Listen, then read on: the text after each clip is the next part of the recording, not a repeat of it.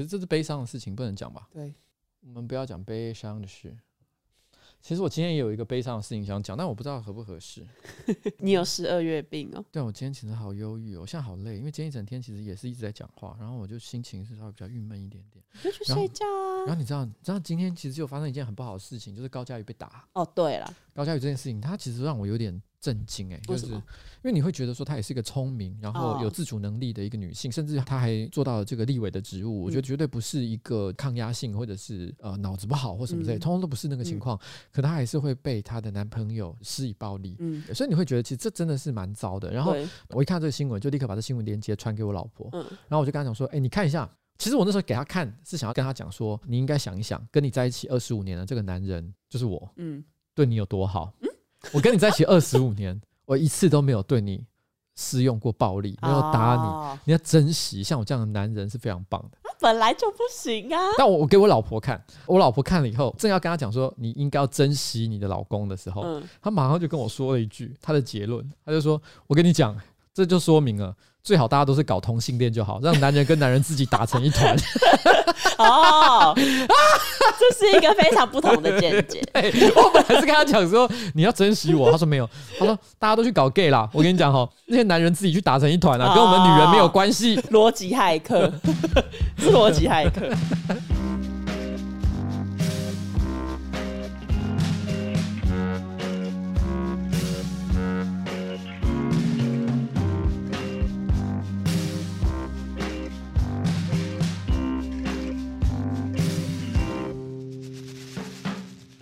好，大家好，我是上班不要看的瓜吉 A.K.A 台北市议员邱威杰，今天是我们的新资料夹 Number Sixty Eight，在我旁边是我可爱的小助理彩玲，耶。先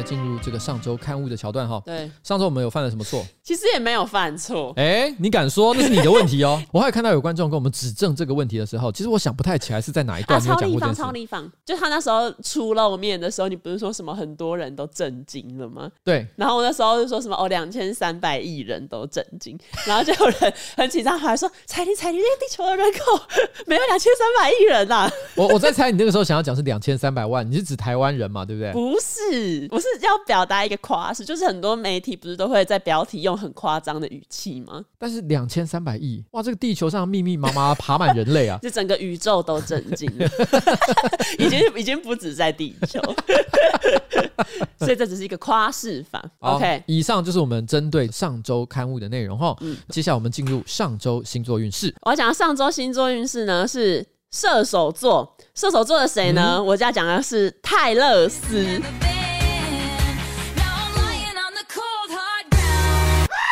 Taylor Swift 跟我一样都是射手座，对，多么有才华 又可爱，性格又棒的一个女孩子。对，她被不实的谣言所困扰着啊！什么样的不实谣言呢？其实最近有一个人跟泰勒斯传了绯闻。他也是很会搞这个、欸，对，但你要不要大概猜一下有没有可能是谁？邓家华，感觉这一段时间什么奇怪的新闻，邓家华都有份吗？哦，不是，不是邓家华。最近呢，泰勒斯被传出跟孔刘在约会。Oh my god！非常突然的一个新闻。可是想想也不是完全不可能。对，因为毕竟好像就是由于游戏出来之后，孔刘也开始红到一些欧美国家。对，一开始是在美国有人在餐厅里面打工，可能看到泰勒斯跟孔刘在约会，就开始有了这个传闻出来。但后来孔刘的经纪公司就澄清说，孔刘这段时间其实都一直待在韩国，他也没有前往美国，所以更不可能跟泰勒斯在餐厅吃饭传绯闻。可是这也可能是经纪公司在隐瞒一些关键的资讯。还上次看到梁鹤群跟跟泰勒丝无法接受。哎、欸，我真的觉得其实未必不可能哎、欸，因为以前你会觉得说好莱坞明星跟亚洲人交往，你会觉得比较难以想象一点点。嗯、但这几年，因为我觉得亚洲的明星在好莱坞的能见度越来越高，嗯、像今年格莱美奖吧，那 BTS 还得了很多的提名，所以你会觉得说亚洲的影响力，尤其是说韩国了哈，嗯、已经到美国人都难以忽视的一个情况。嗯、像我记得之前我忘了是什么奖项，因为由于游戏大红嘛，嗯、所以几个主要的演员都到美国去参加活动，啊、结果那些好莱坞明星呢，很主动的跟他们拍照，嗯、所以显见他们对这些演员的这个重视程度。没错，Taylor Swift 因为他就是美国的萧亚轩吧。你这样比喻。很会交男朋友，对不对？纯子很会交男友的部分，对对对，就是萧亚轩不是都给人一种感觉，就是她每一任男朋友都给人一种，嗯，她怎么跟他交往，好厉害，好会哦，她都选到了当时让大家觉得哇，就条件特别好，品味很好，对，品味很好的人，你完全不会说，嗯，她怎么会跟这个人交往？她应该值得更好的，没有，她每一个交往的男朋友都会给人一种哇哦，都很赞，对不对？但是 Swift 也是啊，嗯，她之前每一任的交往对象也都给人这种，就是哇哦，什么洛基呀，对，觉得蛮厉害。所以在这个情况下，由于游戏全球大红，嗯，孔刘又真的很帅，嗯，然后韩流席卷全世界的时候，这时候 Taylor Swift 抢在所有的好莱坞女星之前，先跟一个亚洲男星交往，哦，先攻下这一个，哇哦，哎，历史留名哎。不过孔刘经纪公司出来说，他们觉得这个说法非常的荒唐，他们用了“荒唐”这一个词，真的是不太有可能了。但是如果孔刘真的跟泰勒斯交往，那他们分手之后，泰勒斯会为他出一首韩国歌。哎、欸，歌名搞不好会叫什么《西版》，就泰勒斯第一首韩文歌《For 孔刘》，西吧西吧啊啊西吧。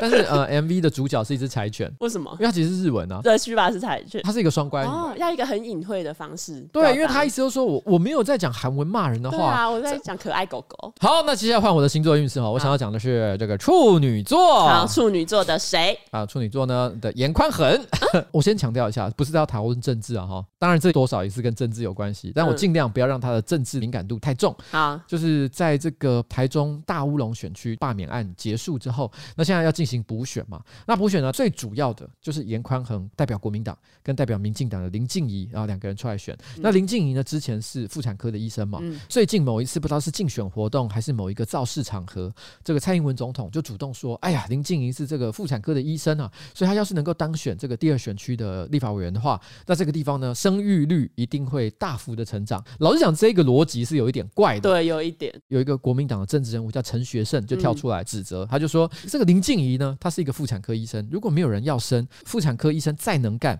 也是没有机会可以接生的。哦啊、这逻辑才是对的了哈。所以他这个吐槽，我觉得基本上合理。嗯、可他这句话讲完。应该就算了，嗯，因为这目前为止你都觉得哦，陈学圣你吐槽的很对哦，嗯，但他后面写了一大段，好，我现在把他全文直接念给大家听。偏偏这一回呢，中二选区要补选哈，林静怡的对手严宽恒一家。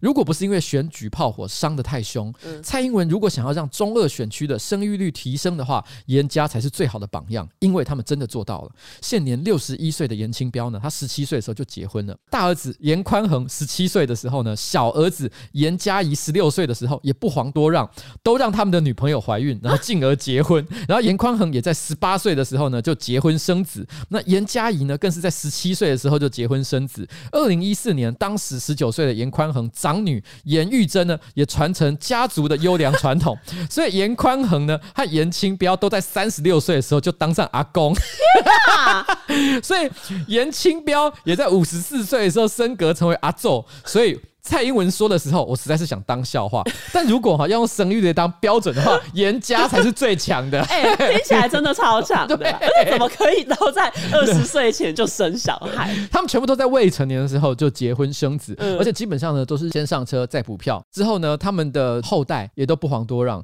就严宽恒本身也是这样嘛。那严宽恒的女儿也是这样，所以强力基因。所以他们两个人都在三十六岁的时候当上了阿公。严清标更是在五十岁的时候呢就直接当阿祖。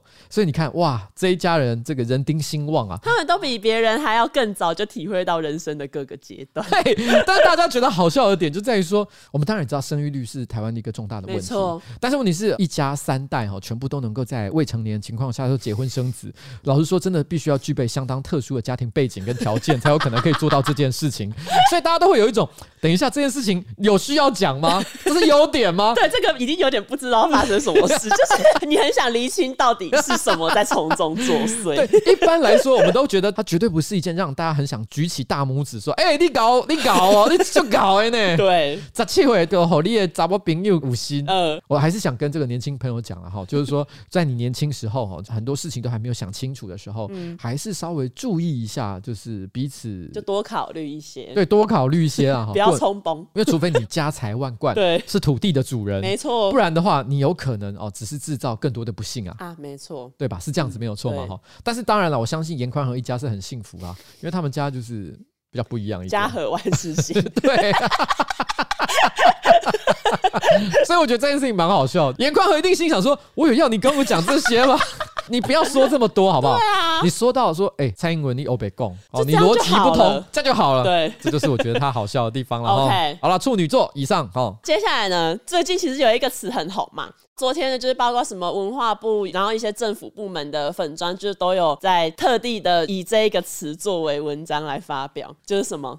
龟缸哎，对，就是龟缸哎。其实应该在今年的六月左右就已经有这个影片。这个影片就是国外有一个人，他要把水母从水里面徒手拿起来，只是因为他拿起来的时候是从那个水母的头开始这样从水里拿出来，离开水面的时候，可能因为水母的下半身太重了，所以他就是头脚分离。那个画面非常的惊悚，很残忍。我台湾好像就有人把那一个水母的影片配音，然后讲了一些他心里面的话。兄弟啊，咱正经应该无熟识啦。应该是无冤无仇啦吼！啊，恁爸家己啊好好，恁下要怪甲恁爸摸两个，恁爸也已经无讲话啊！你即摆规气甲恁爸头挽落来是安怎？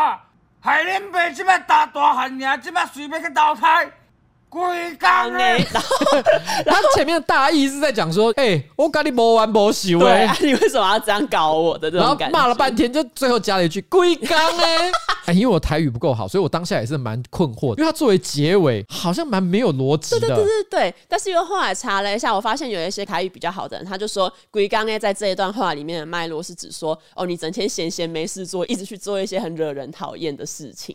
这龟缸哎哈，当时听是真的觉得蛮有魔性的，大家如果没看过的话，可以自己上网 Google 一下。而且其实后来好像衍生了很多不同的人去帮他配音，就大家开始有点像是那个 Annoying Orange 那样。对，就前几年有一个什么恼人的柳程，对，恼人的柳程，它就是一个柳程上面有一个人脸在那边讲话，对，有一点像那样的感觉。对，可是有一个题外话了哈，额外产生了一个风波，就是因为在那个影片里面，他有帮他上中文字幕，嗯、中文字幕的写法龟缸 A，他写的写法是回归的归，刚才怎么样的刚哈，龟缸 A 哈，那结果后来呢，就引发了。一派哈，就是强调台语文正统性的这些人哈，他们就会说：“哎、欸，你这写法是错的，正规的写法呢，应该是规矩的规，然后工人的工，龟缸 A 哈。”这才是正确的写法了，没错。所以政府部门呢，如果接下来哈，他们也要使用这个梗的话，应该要写对了。好像像之前有些政治人物，像陈其迈，嗯，他粉专就是使用原版的写法，对，就是在刚红的时候就用了，所以可能也没有去注意到。但是爱护台语文呢，就会有很多的意见了哈，因为毕竟是政治人物嘛，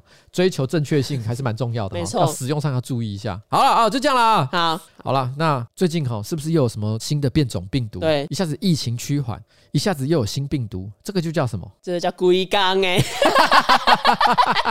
对啦，一下有一下没。那我的这个投资哈，一下跌一下涨，这是什么？这也是龟缸哎，对，我就龟缸哎，对，本来赚了啊，又跌回去，然后又赚又跌回去。对，因为最近 Omicron 是这样念的吗？我不知道，奥米框。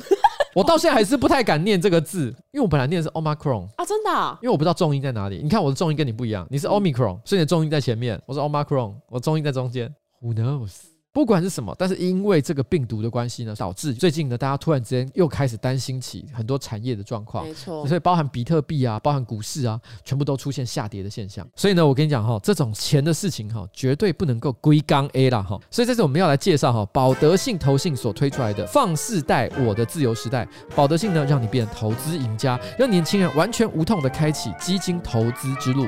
基金投资是什么东西呢？就是有一群专业的团队帮你买下这个台积电、联发科、狗等等的股票哈，然后帮你操作股票。由专业经理人来研究跟操盘呢，你也不用花时间，还含泪当韭菜，老是被人收割，整个就是什么？整个就是龟缸哎。可是如果透过基金投资的话，你只要每天少喝一杯咖啡，就可以轻松开启你的财富大门。哎哎，重点来了哈，保德信投信哈，现在推出每个月只要新台币一千元起就能够买基金的超低门槛，而且还终身不用手续费。现在申购保德信高成长基金、保德信全球医疗生化基金、保德信金平衡基金、保德信策略成长 ETF 组合基金、保德信多元收益组合基金，通通都享零手续费，让你可以马上开始行动，还帮你省下一辈子的手续费哦。哎，你有听过美国理财大师提出的拿铁因子吗？就是说，如果你每个月把买星巴克拿铁的四千五百元拿去投资一个年报酬率九趴的商品，四十年后你就有两千一百二十二万元。投资基金轻松简单，一周不喝星巴克就能买一档基金。不知道怎么选基金也没有关系哈。直接跟着保德信投信的赢家组合包，一个月也只要三千元起。特别是有许多台股基金，如果你三十年前你买了一万元的台股基金，现在的成长都够你可以买房了。这就是小钱为你创造大威力的复利效果。年轻人只要善用三个要诀：第一，每个月拨三分之一的月薪投资；第二，持续不间断；第三，选对投资工具，比如说是基金，或者是选对投资方法，比如说定期定额。小钱也可以发挥大威力，达到财富自由的梦想。现在就立刻上网搜寻保德信投信的 FUN 世代，我的自由时代。这个 FUN 是 F U N D 哈，资金的那个英文单字哈。没错，FUN 世代，我的自由时代，让你的投资之物不要再归缸嘞！谢谢保德信投信，耶耶！投资一定有风险，基金投资有赚有赔，申购前应详阅公开说明书及了解本基金之风险与特性。好了，接下来进入我们的呃。嗯，等一下，尊重一下好不好？接下来进入我们的新闻环节哦。这个礼拜会进入十二月吗？哎，对，十二月呢，照理来说应该是一个充满节庆氛围的月份。没错，因为我们刚刚过完复活节，不是啦，感恩节了哈。感恩节之后呢，接下来是什么？圣诞节之后呢，又是跨年。跨年哇，哎，十二月充满欢乐的气氛。对啊，然后又是冬天，就其实好像……还有还有还有。嗯十二月三号，你的生日，对，还有我的生日。好，我不知道你有没有听说过，就是我发现有很多人都会说，他们一年之中最喜欢的月，除了自己生日的那个月叫生日月之外，就是十二月。没错，因为十二月有十二月三号嘛，不是我的生日。然后反正就是因为十二月因为充满节庆的氛围，所以很多人也很喜欢。可是前几天呢，我看了一本书叫《日本世代标签》，它里面就有提到，在日本有一个词叫做“十二月病”，嗯，意思就是指没有恋人的男。男生或女生在充满这个欢乐气氛的十二月里面，因为他们没有另外一半的陪伴，然后可能也是自己一个人，对比这个大家都聚在一起出去玩的氛围，他们会格外的觉得自己可能被孤立，情绪陷在谷底，然后有时候可能会甚至因为精神或者心情很忧郁，然后影响到他们自己肉体的健康，甚至造成比如说食欲不振啊，或是暴饮暴食的现象。我不知道十二月病是不是真的存在，然后，嗯、但是我觉得日本人的病好像真的特别多，因为我。之前曾经在我的直播分享过，有一种叫做巴黎症候群，也是日本人发明的，你知道吗？是不是指什么对巴黎有很多的幻想，可是去了之后破灭的？对，就是指说有一些日本的年轻女生，因为她可能从小看了很多电视电影，然后觉得对巴黎充满浪漫的幻想，嗯、结果她一到了巴黎，发现又脏又臭，对，对，那个街道还有小便的味道，她整个心灵受伤，回去以后必须要看心理医生来治疗。啊，对对对，所以就会觉得说，哎哎哎哎，日本人你还好吗？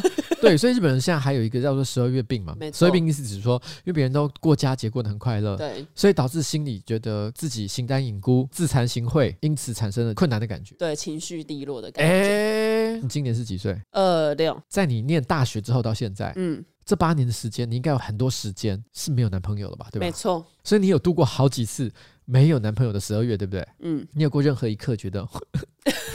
就是我好想交男友这种感觉，对，寂寞的感觉。其实不会，因为我的朋友不知道为什么很多也都单身，然后我们圣诞节就会玩在一起。对，其实正常人是这样的，没有错吧？对啊，因为当你没有伴侣的时候，嗯，你自然会找到其他的方式去度过这个节日啊。没错，因为不是只有我没有伴侣嘛，应该有很多人是没有伴侣的。哎，对啊。哎，那你嘞？你有吗？但你感觉好像一直都有持续的在。Yes。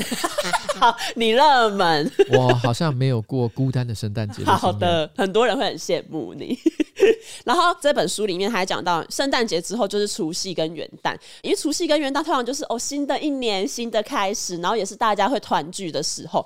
如果呢在这种大节日，你一样是自己一个人过节，你很有可能会直接迈入二月病，因为二月也有情人节嘛，就是你在情人节你可能也收不到任何人送的巧克力，所以你会陷于一种自我嫌恶的症状。他这本书要再继续写。等一下，我这我我我也要强调一下，我没有遇过没收到巧克力的。啊，但 是你真的炫耀哎、欸！我其实没有收过巧克力，呃，如果我也没有很在意。因为台湾人的情人节的过法跟日本人不太一样，日本人又跟全世界不太一样。嗯、日本人的情人节的逻辑是女生送给男生，但男生是不送礼物的。哎、欸，是吗？台湾比较像是你喜欢谁你都可以送，男生也可以送女生，啊啊、女生也可以送男生，男生送男生也可以，女生送女生也可以，随便了哈，性别多元。嗯、但是其实没有人规定一定是什么情况。哦，对、啊，对，对不对？是这样没有错吗？通常他们不管在什么节日送巧克力，就是一个哦，我给你一点，就是我的心意。我觉得在校园里面来讲，我觉得大家是处于一个就是谁喜欢谁就送谁，对，没有什么性别上的。的这个影响，嗯，然后如果今天是已经交往的男女朋友的话呢，嗯、没有一定。但是通常男生送女生的情况，我观察了哈，多一点点。哦，在日本的逻辑是三月十四号，也就是一个月后会有所谓的白色情人节。然后如果他也喜欢女生的话，他再回送就好了。那这也是为什么台湾男生我觉得特别可怜的原因，因为台湾呢其实以前没有二月十四号这个情人节的概念，但是大概最近这二三十年开始有了这个情人节的概念之后，因为后来又发明出了七夕情人节，又是男生在送女生比较多一点点。然后到了圣诞节，又是男生要送女生，然后呢还加上生日，所以你知道吗？一年有四次男生必须要送礼。物给女生，三节礼金变四节礼金，四节礼金。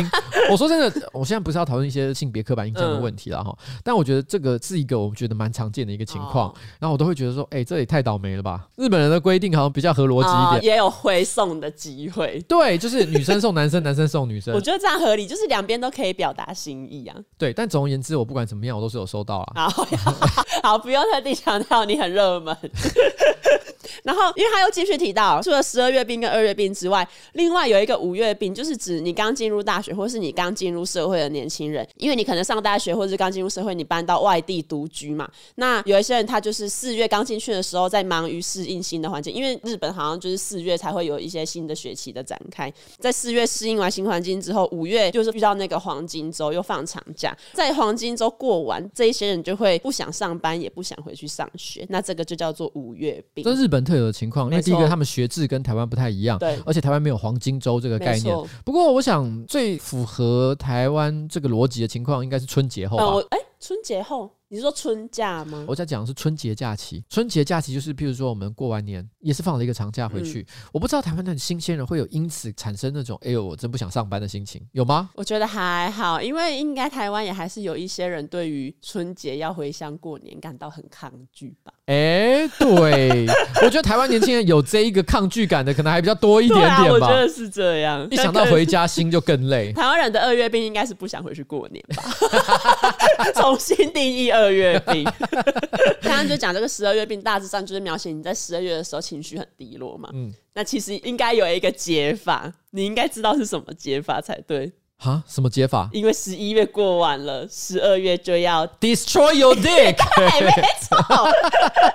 所以你十二月就是要靠 destroy your dick 来度过这个低落的情绪。可我今天其实好有听到一个我觉得蛮莫名的说法。什么东西？你刚刚讲到十二月病嘛？嗯。那其实十、十一、十二月通常是慢慢开始进入冬季的一个时间点。这个礼拜我听到七国研究室的联谊跟我讲了一个东西。他说以前看过一篇文章，星座不是常常会讲说有各种个性嘛，对不对？嗯、那有些人会讲说天秤座个性比较叽歪一点，或怎么样的？他说为什么会发生这个现象呢？因为他出生之后没多久就遇到冬季了，然后冬季因为大家都平常待在家里面，比较不会出门。因为如果你是在春季或夏季出生的小孩，爸妈可能会很早就带着他去公园散步去玩。但是因为这些冬季出生的小孩呢，因为他们刚出生的第一年可能都是待在家里面，然后呢寒风刺骨，所以因此造成他们心里会比较比较郁闷，比较郁闷一点点。当下我听完这个，我就说这个东西有超大的漏洞。对啊。第一个漏洞就是因为其实基本上出生第二、第三年，因为你的季节变换的关系，其实这个因素就已经消失了。对，因为时间拉长。对，时间拉长，所以就是说第一年的那个冬季对你个人性格的影响，我认为是一个非常难用科学去证明的一件事情。对，即便是在人类行为的研究领域里面，先天跟后天的因素到底占多少的比例，哪一个比较重？对，其实到现在都还没有一个定论。所以这个理论本身就充满了假设感，但这还不是它最荒唐的地方。嗯，那我就问，住在澳洲的人怎么办啊？澳洲的夏季出生的人，可能性格会很扭曲。对，所以澳洲的天秤座跟北半球的天秤座应该不一样哦。澳洲的天秤座是天使，北半球的是恶魔，是哪是这样啊？所以我就说这理论漏洞百出啊。这个实在可能网络上那些朵朵小雨，可能还会骗到一些。对，我话一听就说，哎、欸，这招点太多，烂到我不能吐槽了。哎、欸，这也是连毅感觉很认真的在讲这件事。对，他很认真跟我说，他看过一篇文章讲这件事情，试图想要用季节这个角度去分析人类星座的原理。好。那接下来进入我们本周第一则新闻。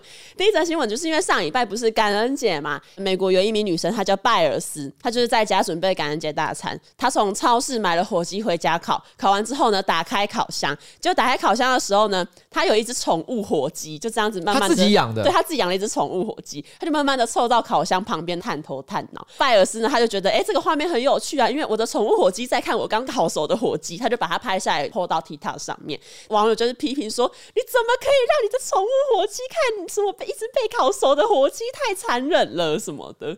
我觉得这东西有牵扯两个层面的讨论。好第一个层面讨论叫做，因为我像我养猫嘛，嗯、因为我真的已经很喜欢猫了，嗯、所以我应该完全无法接受吃猫这件事情。对。但如果有人吃猫，什么广西怎么有跟猫有关的料理，哦、是合法的话，其实我不会去批评他，嗯、那是他们家的事情。可是我自己是绝对吃不下口的。对，因为我已经是你看宝妹这么可爱，对，你要把它吃掉，你怎么可以吃猫猫？哦，就就没没办法。对，所以就说，如果他今天是一个有在养火鸡的人，他居然会想要吃火鸡这件事情，嗯、我其实觉得蛮震惊的。其实是蛮震惊的。第二点是在于说，我个人认为呢，动物对于生命的观念，嗯，应该跟人类是有一点不一样的，没错，所以我无法了解，嗯，他会不会因此感觉到天啊，你在烤火鸡？哦，我在烤我的朋友。对，这个，嗯，这你也很难说，因为有一些动物好像真的会同种相食，就是它会吃同类啊。我好像隐约记得北极熊会吃小孩。哦，真的，在生存压力很大的时候，哦，简单来说，我觉得生物的生死观我们难以理解，嗯，所以我觉得说他们一定会觉得很残忍或很伤心。我是觉得你也可能帮他想太多了，嗯、我不确定啊，嗯、我不确定，可能也还是有，嗯、但是我觉得我不会刻意去挑战他这件事情。而且因为这个人他在拍他的宠物火鸡在那边探头探脑的时候，他还跟他的那个宠物火鸡说：“哦，没有关系啊，你不认识他。”然后还在那边就跟他说：“哦，反正你不会认识他，所以你不用替他感到难过。”这种感觉。OK，但你这边还有写一个东西啊，拜尔斯事后在这个留言区他有回应说：“人们感到悲伤是可以的，因为可能有很多人骂他嘛。嗯，但大红帽想吃他，大红帽就是那个宠物火鸡的，我所以我才。在商店买了火鸡，哎、哦欸，我觉得这个留言我有点震惊，哎，因为我看错他的意思吗？他说大红帽就是指他所养的那只宠物火鸡，对，他想吃火鸡，这他怎么知道？他怎么知道他想吃火鸡？因为我有点震惊的关系，嗯，所以我就去 Google 搜寻一段话：Does turkey eat turkey？啊，当我写 Does turkey eat 的时候，通常 Google 不是会推荐吗？对啊，他直接告诉我 turkey 哦，真的、啊，也就是说什么，你知道吗？很多人在搜寻这件事情。其实我也有搜寻呢、欸，因为有这一个搜寻的建议，就表示很多人真的会问这个问题。哦，好怪，对不对？然后，因为感恩节的隔天通常是 Black Friday，就是黑色星期五那一天，通常就是大家会疯狂的上街采购。但是呢，对美国的水电工来说，却是 Brown Friday，就是棕色星期五。为什么呢？是因为大家就在感恩节狂饮狂吃之后，加上不是还有那种烤火鸡很大一只嘛？嗯。但吃完之后可能会剩下很多的火鸡油或者是其他的食物残渣，大家就会把那一些厨余倒到排水管里面，造成排水管阻塞。所以黑色星期五，大部分的人都在上街疯狂购物的时候。之后，水电工可能要加班一整天，因为我看那个新闻，他有访问一个美国的水电工，他说，通常在感恩节的隔天，会有大量的民众请他帮忙解决他们住家的排水问题啊。对，然后因为水管里面就是有很多的秽物，是呈现那种咖啡色的感觉，所以水电工就称他们是 Brown Friday。感觉有点恶心啊哈。不过其实可能有些人不太知道这件事情，就是说在一些大都市里面啊，油脂球嗯是一个蛮常造成下水道阻塞的问题。Fatberg 对 Fatberg，然后尤其是在那种下水道比较管线老旧的一些国家，像英国跟美国嘛，因为他们的下水道建设其实很早就做好了哈。尤其是湿纸巾，常常就是造成这种油脂球的元凶。虽然其实有很多的湿纸巾，它会标榜其实是可以被溶解的，但是在下水道的管线你，就常常发现没有办法溶解的湿纸巾。嗯、因为以前呃上班比较看的办公室就曾经发生那个现象，就是我们严重堵塞到我们必须要把马桶拆开。啊，什么意思？什么叫？不是这一个办公室，是你们还没来的时候的旧办公室，直接把它拆掉，然后呢把那个管线截断，然后里面直接挖出一大坨白色的东西。哦哦、所有那些本来以为可以溶解，但不知道什么原因，他们全部卡在一块，哦、直接把它整个拖出来。我们曾经发生过那个现象，嗯、所以他就说，其实像那种大都市哈，湿纸巾啊这类物品啊，它会拦截经过的残渣跟油脂，然后越滚越大坨，就像是你看那种卡通动画滚雪球那种感觉一样。啊、对对对。然后最后整个堵住下水道，然后引发阻塞或者是污水倒灌等的问题。对。因为我那时候是有看过一个新闻，他是讲二零一七年的时候，伦敦有一个工人他在东区的这个白教堂发现了一个超巨大的油脂块，嗯、这个油脂块长度超过两百五十公尺，两百五十公尺是什么样的概念？各位。你知道没有？你有没有在学校跑过一百公尺的操场？哎、欸，跑一百公尺，他已经上气不接下气了，对，不对？他是他比他的两倍还要再多百分之五十啊！没错，重量总共有一百三十公吨。没错，因为它里面嘎了很多东西，太震惊了吧！真的，网络上好像有很多取出油脂球的影片，如果大家有兴趣，可以自己去找来看，就真的是。Fatberg F A T B E R G，对，他可能会成为就是我们挤青春痘、挤调压剂的影片之后，它是挤都市的调压剂哎。对，超巨大条啊！你看会看到那些这个水管工人努力的用他们的工具把那个油脂从都市的毛细孔里面给夹出来。水管工人就是美容师啊，他们做美容师。我敢跟人家说，你觉得直接什么？哦，我做脸的啦，做哪里？纽约，纽约的脸，对，纽约的脸。哎、欸，这听起来有种文艺感。别人问你说，请问一下，你从事什么样的工作？嗯，我在帮纽约美容，可能以为他是个涂鸦艺术家。但他其实是晚上帮他挤调啊剂，没错。你有在看伊藤润二吗？没有啊啊！你居然没有看？伊藤润二有一个系列叫《水管的身影》，嗯，就是听起来很很毛哎，很毛。他的恐怖漫画之所以让人觉得赞，不是因为很恐怖，是因为充满想象力。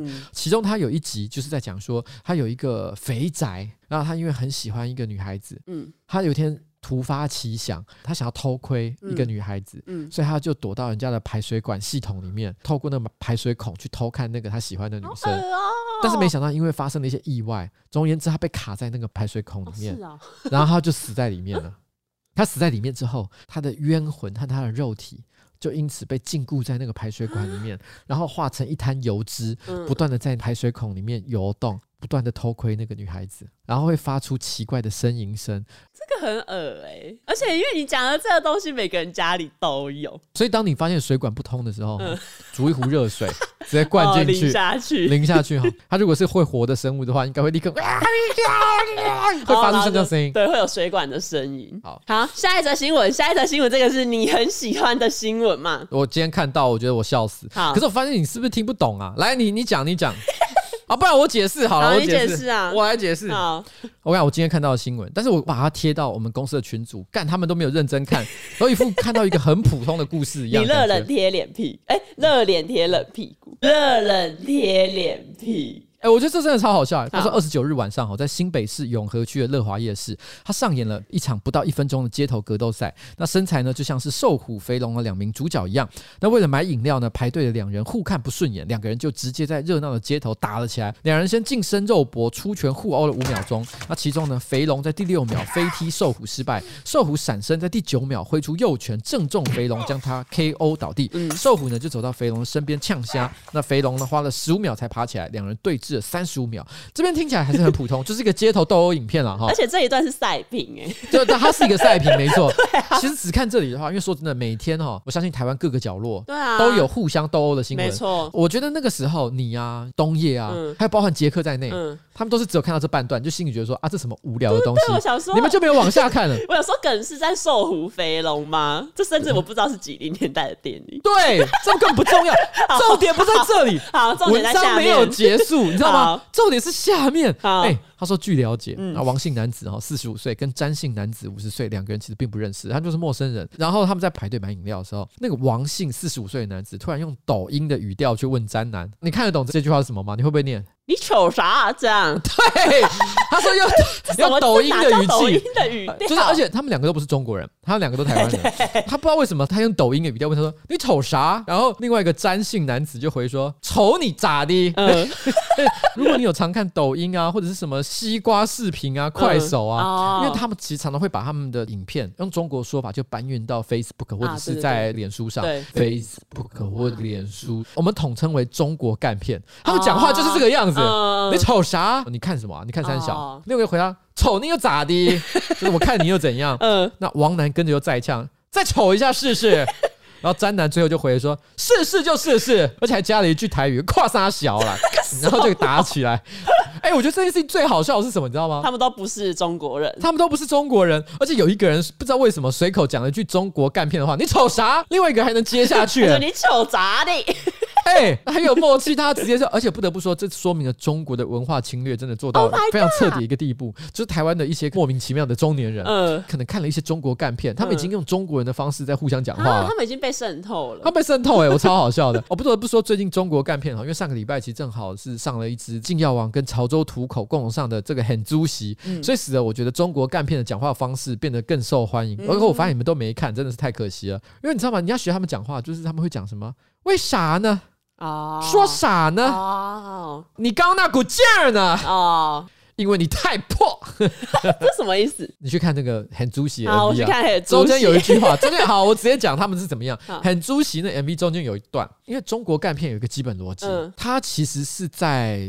帮助一些庶民百姓自卫，精神自卫。对，他们可能就会塑造一些桥段，譬如说主角被大家瞧不起，嗯，但是他后面会这个反击，对不对？反击，扳回一城的感觉。在很猪席 MV 里面，其实有一个桥段，就是因为有个长得很漂亮的女生呢，站在路上，有一个他的朋友就走过来，一个男生，然后走过来就问说：“要不要我送你回家？”然后女生就很嫌弃他说：“你要送我回家？你有车吗？”看他不起，嗯，对啊，我老公就来了啊，他开车送我回家的。那男生只好悻悻然的就离开了，然后这时候呢，他称之为老公的，可能是男朋友的人，开了一台车过来说：“哎、欸，媳妇儿，赶快上车。”嗯，然后呢，就在这个时候，原来那个主角他开一台宾士，但是他明明是开的宾士，可在 MV 里面他说他是那个玛莎拉蒂，但反正就是要塑造出哦，我突然摇身一变的这种感觉，哎、欸，玛莎拉蒂。这个时候那个女生看到啊。他居然开玛莎拉蒂，嗯、然后呢，这个男生就说：“你还要我送你吗？”女生说：“要要要，赶快就跑过来。”然后就带他跑过来，他伸手去开那个车门的时候，那个男生按下了锁门键，哦、然后那女生就打不开。嗯、他说：“哎、欸，你不是说要送我的吗？”哦，他要教训那个女生。对，然后那个男就讲说：“送不了。”他说：“为什么送不了？”嗯，他说：“因为我这车是新的，而你太破。” Oh my God！这是现代警示寓言。我觉得那一句实在太瞎太好笑了。我这车是新的，而你太破。但我只能说，这个新闻，我个人觉得看到，我觉得好笑的点就在于，你们怎么会这么迷中国流行文化？哎，感觉他们如果遇到唱什么“我站在云林”。感觉也会得到对方的回响。哎，我觉得如果是那样的话，他们可能就不会吵架。哦，两个会一起跳，哎，跳舞。哎，你懂啊？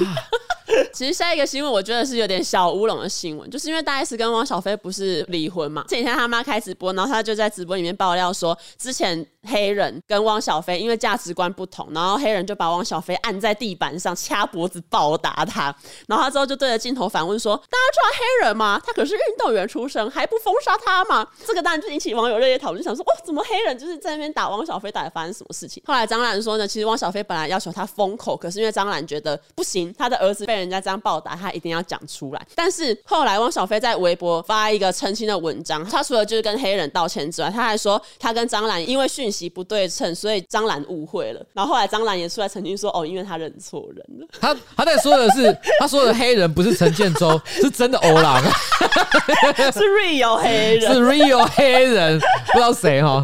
后来就是有网友看到这个新闻，他们就说汪小菲跟陈建州，这不就是国共内战吗？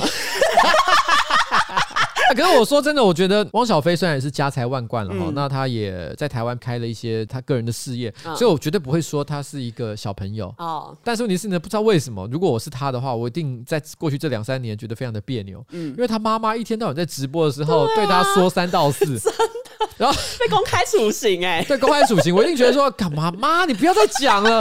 你知道以前那种家长，呃，他会让你觉得难堪的时候，就是譬如说过年的时候，是在一群亲戚的面前说，哎、嗯欸，你还记得吗？我家小时候那个汪小菲还在包尿布的时候，你知道他曾经讲过什么？他曾经做了什么事情？呃、你知道他曾经把地上的大便挖起来吃呢，什么之类的。然后他就会说，妈，你不要再讲了。真的，以前妈妈顶多就是跟亲朋好友在那边一直不断的讲。这就现在开直播，对，现在开直播，糟糕，连台湾人都知道。很烦呢、欸，而且更烦的事情汪小菲本身也会开直播嘛，嗯，他开直播时候，他妈还会突然间从后面跑出来。真的很闹事，哎、欸，我就觉得说，哎、欸，如果我是王小飞，我真的觉得疯掉，我真的觉得我活得很难过，真的好难熬哦。有趣的一家人。下一则新闻就是，记得我们前几集有讲到，巴西有一个 Playboy 的女郎，因为太爱自己，然后她光是照镜子都会性高潮。嘿，对。那我现在讲的这个新闻呢，不是同一个模特，是另外一个模特，就是巴西有一个三十三岁的模特，她在今年九月的时候，在巴西的圣。巴西的女孩子还好吗？先不要 他就在巴西的圣保罗大教堂前面跟自己结婚。经过九十天之后，也也就是最近，他就是突然决定要跟自己离婚。原因是因为他遇到了一个新的对象，他觉得那个新的对象令他感到自己是特别的。然后目前他的规划就是，他会在十二月的时候先去伦敦度蜜月，然后拍摄 Playboy 杂志，就又是 Playboy，不知道为什么。之后他会再回到巴西，正式的宣布：哦，我跟自己离婚了。那他真的不是同一个人吗？真的不是同一个人。巴西的 Playboy 女郎到底是？出了什么毛病？感觉是一个风潮，就是哦，你是自信恋是一件很酷的事情。自信恋，我以为是智慧的智，哎，哦，不是自自己的自，哦、不知道这是不是一个巴西 模特界的风潮。但我必须要讲一件事情，就是说，哦、因为我看新闻，其实有讲说，这个巴西的三十三岁模特呢、嗯、，Chris 啊，是不是？Chris，嗯，Chris 呢？他曾经就是表达说，男人都不可靠，所以我选择嫁给自己。嗯、但是我觉得从事实层面来看，他自己也不是很可靠，因为他才九十天就决定跟自己分手。这个叫叫什么？这个叫故意刚。对，他要跟九十天前的自己道歉呢。真的，他其实是渣女哎。对啊，玩弄自己的感情。不过说真的，因为他如果是在台湾的话，嗯，因为以前大部分年年轻人可能春节回到家，长辈都一定会问一个问题，啊、就是说啊，你什么时候结婚？有没有交男朋友？嗯、因为他跟自己结婚，所以可能家长就不会问这个问题。哎，家长之后都不会想再。问这个没有，他们会问你一个新的问题：他什,什么时候生小孩？这时候就很困扰了。哦，这真的很困扰，不知道怎么办。下一则新闻就是最近有网友在 D 卡上面发了一篇文，标题就是“路易莎跟图书馆真的都不硬起来吗？”哎、欸，等一下我先讲一下。好，我先看到这一则新闻的标题的时候，嗯嗯、我第一个反应看成是路易莎跟图书馆真的都硬不起来吗？是谁？它的味道让你硬不起来？就是我心里想说，嗯，他想要表达是什么？在图书馆里面，我还有点可以理解，哦、就是因为它是一个安静肃穆的气氛，哦嗯、所以在那情况之下，你很难很难放松，很难放松，然后很难冲崩，嗯、好像可以理解。可是路易莎为什么让人会硬不起来？啊、路易莎是怎样？咖啡有加料吗？不是不是，是他们为什么不硬起来啊？不硬起来。然后为什么要这样讲？就是因为这个网友说啊，其实也有很多人有同样的经验，就是他们到一间咖啡店去读书，有很多其他的人都是用书本啊，或者是背包占走很多的位置，然后甚至他们就是东西放着，人离开去吃个晚餐什么的，个人物品就继续放在那边卡位。这个人他就是发这篇文章，就说路易莎跟图书馆为什么都不硬起来处理这一种，就是有点像是无赖占位置的行为。嗯、底下也有其他网友分享，就说之前跟朋友去路易莎聊聊天的时候，里面有人在读书嘛，然后那个读书的人还去叫店员说：“哦，让他们闭嘴，就是嫌他们很吵。”或者是有人说在路易莎喝饮料聊天要小心翼翼，不然那一些读书的人就会抬头起来瞪你，好像你就是在咖啡厅聊天有什么错这样的感觉。反正他们抱怨的点大概就是，如果你想要安静的话，你应该要去图书馆，而不是去咖啡厅。第二个点就是占位置的问题。真让我想到一个老笑话，我不知道有没有听过，么就是有一天小明呢去图书馆跟那个管理员说：“哎、欸，我要一个汉堡。”嗯，然后管理员就说：“哎、欸，先生不好意思，这里是图书馆。”然后小明就：“我要一个汉堡。” 我知道这个笑话，所以因为路易莎以后也会变同样的情况。哦、先生，我要一个咖啡。啊，不好意思，我们这里是路易莎。对，我要一杯咖啡。因为这里是路易莎，不能讲话太大声，欸、好可怜哦，怎么会变成这样？对啊，其实我觉得路易莎应该也是蛮困扰的啦。对啦，因为他们也不能真的定什么严格，以客为尊嘛。对啊，就是来读书的也是客人，可是那些呢、嗯、来聊天的也是客人，对啊，所以他一定两面都很为难。没错，这你知道吗？这让我不得不想起以前我在直播其实有分享过一个例子，就是西门町啊，就是以前捷运站六号出口那边本来是有一个麦当劳，那边其实人潮最汹涌嘛，就在那个三角窗的位置啊，生意一直多年来都很好，他开了非常多年。可是后来到前几年，他真的受不了，他决定关门。你知道为什么吗？不是因为他生意不好哦。是因为后来哈，不知道从什么时候开始出现了一些老先生，那、嗯、老先生他可能也是很寂寞啦，不知道去哪里好，哦、他们就会点一杯咖啡，嗯、直接坐在那里坐一整天，对，坐一整天。哦、然后他们也不能赶他走，因为毕竟以客为尊嘛，啊、他也没有限制用餐时段，哦、那这样就不能赶。对，他也不能赶，他们就会聚集在那。啊，起先一开始可能只有几桌，但是没想到很多老先生开始知道说，哦，这个地方可以这样，所以慢慢的他们开始盘踞了整个一楼，哦、一楼变成全部都是老先生，而且后面还发生了更严重的情况是，甚至于出现援交妹啊。整个后来变得说，连一般的年轻的消费者走进去都觉得，赶这个地方好奇怪哦，不想要再走到二楼去。嗯，使得后来那个时候麦当劳啊，可能店长吧，他直接会在店内广播说：“哎，这个阿伯，请你们赶快离开。”你知道正常来讲，麦当劳是不会做这种事情的。但是他们那个时候当下是真的觉得完蛋，我这个店的气氛已经 变得怪怪，很怪了，太怪了。他们就不得不直接就说：“我真的是要赶人，不然的话我这个店无法经营。”可是后来他们可能觉得真的感人，企业形象也不好，不感人，这个店又很难经营。嗯。所以你看，这个热门位置的麦当劳。只好就这样收掉啊！他死在阿公们手里。对，所以我也想跟哈，常常会去这个呃路易莎，或者是去任何地方读书。如果说你们今天有太多个人的主张，比如说你们觉得去咖啡厅里面啊，这个咖啡厅就应该要因为你们读书的需要，跟着大家一起都要安静了的话，其实会影响到这家店的经营的能力。对，因为它就不是图书馆。对，嗯，摸着良心讲，你在那里读书，可能一坐好几个小时。对啊。然后对于这整家店的营收来说呢，其实帮助是没有那么大的。结果你还要求别人，这样的话，这家店迟早会被你们搞垮。所以大家互相一下啦，将心比心。但将心比心啊，嗯、大家和和平相处，我觉得这是最好的。但你以前有遇过这种吗？像我以前在高雄要准备大考的时候，我就是几乎每天都一定要去图书馆。你如果要去，你一定是在开门前就要去等，因为如果你晚一点去，图书馆就会剩下一堆位置上面有背包，然后有书，可是没有人的情况，你就没有位置。这是属于比较恶劣的情况了。对啊，我以前念国中的时候，嗯，我也蛮喜欢去图书馆念书的。嗯，我去的图书馆不是市立图书馆，是行天宫图书馆。啊啊啊！是一个公庙附设的图书馆，只 是只是刚好离我家比较近，嗯，而且还有附属 K 书的地方。是啊，所以我平常会去那边，就也是抢位置。但是我当然不会去做那种包包放在那里，然后就人不见。对啊，这这这没品啊，真的没品。而且念大学的时候，我们学校也是有一些人，比如说在起初第一堂课，可能大家就是想要加签或者是选课嘛，然后有些人就会请朋友用，比如说一支笔或者一张纸就帮忙占位置，有夸张到这个程度。金价母后了哈，真的不好。但我那时候曾经有发生过一件事情，什么？我记得我那时候有一天是坐在那种对坐的位置上，就是一张桌子有四个人可以坐，对象。对对象可以坐。然后我斜前方有一个女生长得好可爱，但是我不认识，我忍不住就传了一个纸条给她。很青春，对不对？对啊。哎呦，你看我是不是很有种？国中就敢做这种事，难怪你没有十二月病，你也没有二月病。我就传纸条给他，嗯，然后后来那女生也很大方，嗯，就回传，就是一直在那边回传来回传去，传到最后忍不住开始讲起话来。起先只小小声的讲，就是哎，我觉得怎么样怎么样。然后后来呢，越讲越大声，就旁边的人都开始瞪我们，我们才赶快安静下来。超白目的啊！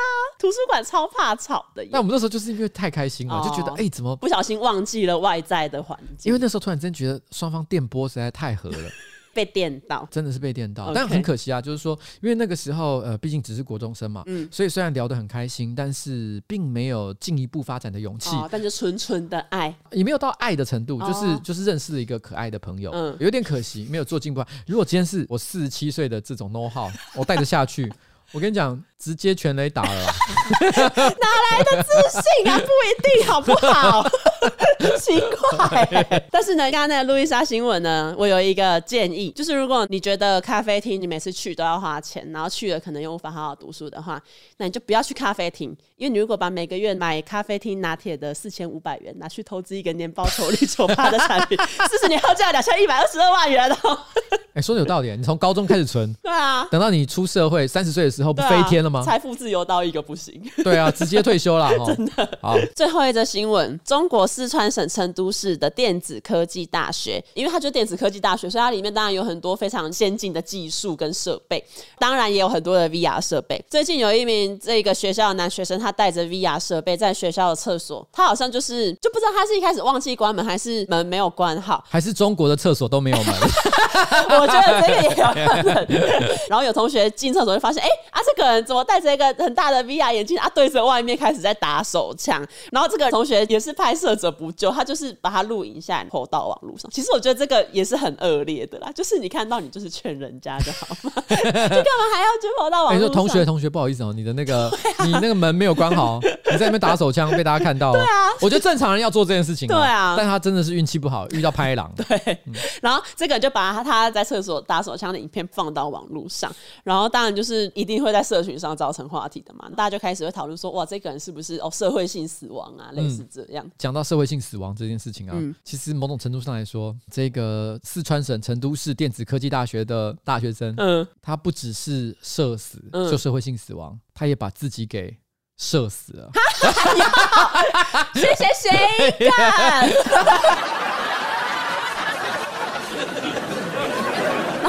因为你刚刚不是说到中国的厕所可能没有门吗？其实二零一二年有一个 BBC 的记者，他有在中国的一份英文报纸看到一个资讯，上面就是写说，因为中国它被 WTO 列为是亚洲公厕最糟糕的国家。嗯，不过这 WTO 不是那一个世界贸易组织，是 World Toilet Organization。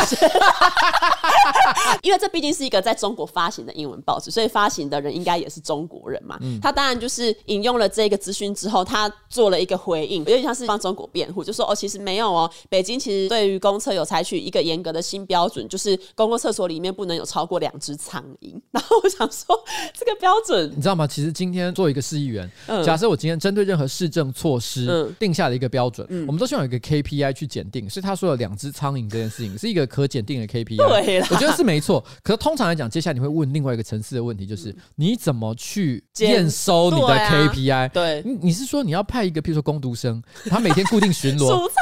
就数苍蝇吗？这太可怕了吧！你说这个 KPI 本身，我是觉得，如果它是真实的的话，嗯、那它有点欠缺可执行的，哦，就是有执行上的困难。对，它其实不是一个很有意义的指标啦，我认为。嗯、那当然，我其实也不太喜欢那种，就是很多台湾人其实常常把中国很多一些比较古老的一些现象拿来当成是它的一个落后指标，但其实中国可能早就不是那个样子了。嗯、我觉得这个行为是也是很不好了。没错。所以我刚刚讲 没有门这件事情，我也只是开个玩笑啦。好，中国的这个沿海比较一线的城市呢，嗯、其实有门的情况应该已经是很普遍了。我看报道是有说，就是推动厕所革命之后，虽然没有外国游客的城市，就真的公厕数量有增加，可是在内陆反而会变成是中国官员贪污的一个工具。哦，对啊。好了，但我们回到这个 VR 的这个这个状况哈，嗯、你知道吗？因为我个人是有个观点啦，嗯，你知道现在几乎所有的这个投资理财，嗯，或者是一些新创科技公司或如何的哈。全部都在讲元宇宙，元宇宙其实基本上就是讲 VR 的应用嘛。嗯，我个人是觉得听到有点想吐。为什么？因为我觉得这个题材呢，它不是没有意义的。嗯，我相信有一天它会非常有价值。嗯，可是我觉得现在很多人在嘴巴里面拿来说嘴，其实完全就只是炒作一个投资题材而已。哦、而且摸着良心讲，绝大多数的人一开始买 VR 设备，可能是基于对于一个科技设备的好奇，我想看看这个新科技设备可以拿来干嘛。嗯，可是大部分的游戏都很难玩。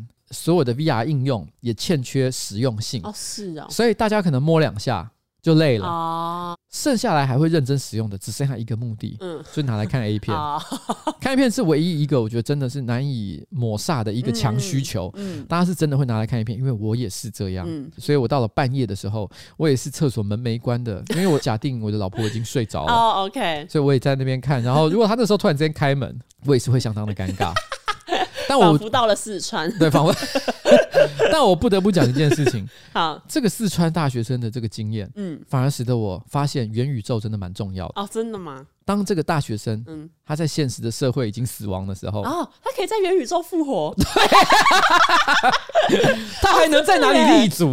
哦。他只能够活在元宇宙的世界里面了。元宇宙赶快健全上路发展，oh. 发展，让我们这些呢不见容于这个现实世界的可悲仔有一个可以逃逸的场所。好，好了，我觉得今天的这个 podcast 也差不多要告一个段落哈。我们前面有提到十二月病嘛，嗯，如果大家精神上也是非常忧郁的话，对自己也会非常没有自信了的话，嗯，那我在这里呢用白灵我在这个礼拜的这个金马奖颁奖典礼上所说的一句话送给大家，嗯，就是要做最精彩的你自己。没错，只要你敢做梦，都可以成真，尤其是在元宇宙的世界。好，我们最后回到这个保德信投信哈，放世代我的自由世代，保德信让你可以变投资赢家。每月呢，只要一千元起就能够开始投资，申购保德信高成长基金、保德信全球医疗生化基金、保德信性平衡基金、保德信策略成长 ETF 组合基金、保德信多元收益组合基金，通通享零手续费。十二月底呢，申购任三档基金，明年二月呢，再享单笔申购零手续费优惠，让你的年终奖金可以持续放大效益，放大财富。很多听众朋友都有问到说，哎，基金。投资是很适合一般人的投资方法，少少的钱就能参与到大公司的成长。可是到底要怎么选基金呢？因为年轻就是本钱啦，所以建议大家可以选择积极一点、成长性比较高的基金标的去投资。保德信投信这次也特别推出不同的赢家组合包，特别是可以透过积极型赢家组合包，让你资产翻倍。举个例来说，其中呢就有一档高成长基金，还蛮威的哦，是台股的老字号基金，已经成立了快要三十年。一般的台股基金的平均年期大概是快要二十年。老字号也表示经得起时间的考验，各种市场的大风大浪都经历过，投资专业备受肯定。那透过这个定期定额每月持续的扣款，因为市场是有上有下的，如果遇到市场下跌，就趁便宜持续扣款，累积单位数，并且降低平均成本。当市场回到上升趋势的时候呢，就能够看到累积资产成效。并且展现资产翻倍的威力，所以不用太在乎进场的时间点以及中间市场上上下下的过程。例如，你想要存到一千万，你每个月存四万六千元，就要存多少？存二十。如果你提早十年开始，每个月只要存两万七千多块，负担就会减少很多。如果还加上投资的复利效果，成效通常也会更好。更何况，保德信投信呢，提供你每个月一千元起的超低投资门槛，就算每个月付完房租呢，小孩保姆费呢，荷包君都空空了，你也能够无痛投资啊！只怕你永远不开始，把你要的人生给找回来。现在立即上网搜寻保德信投信，放世代我的自由世代，让你自己成为投资赢家，也成为人生的赢家。投资一定有风险，基金投资有赚有赔，申购前应详阅公开说明书及了解本基金之风险与特性。你知道我刚才做什么吗？无氧运动，欸，真的是无氧运动。对，这真的是无氧运动哎！我直接撑到这一首歌结束。好了，谢谢大家，拜拜。好，拜拜。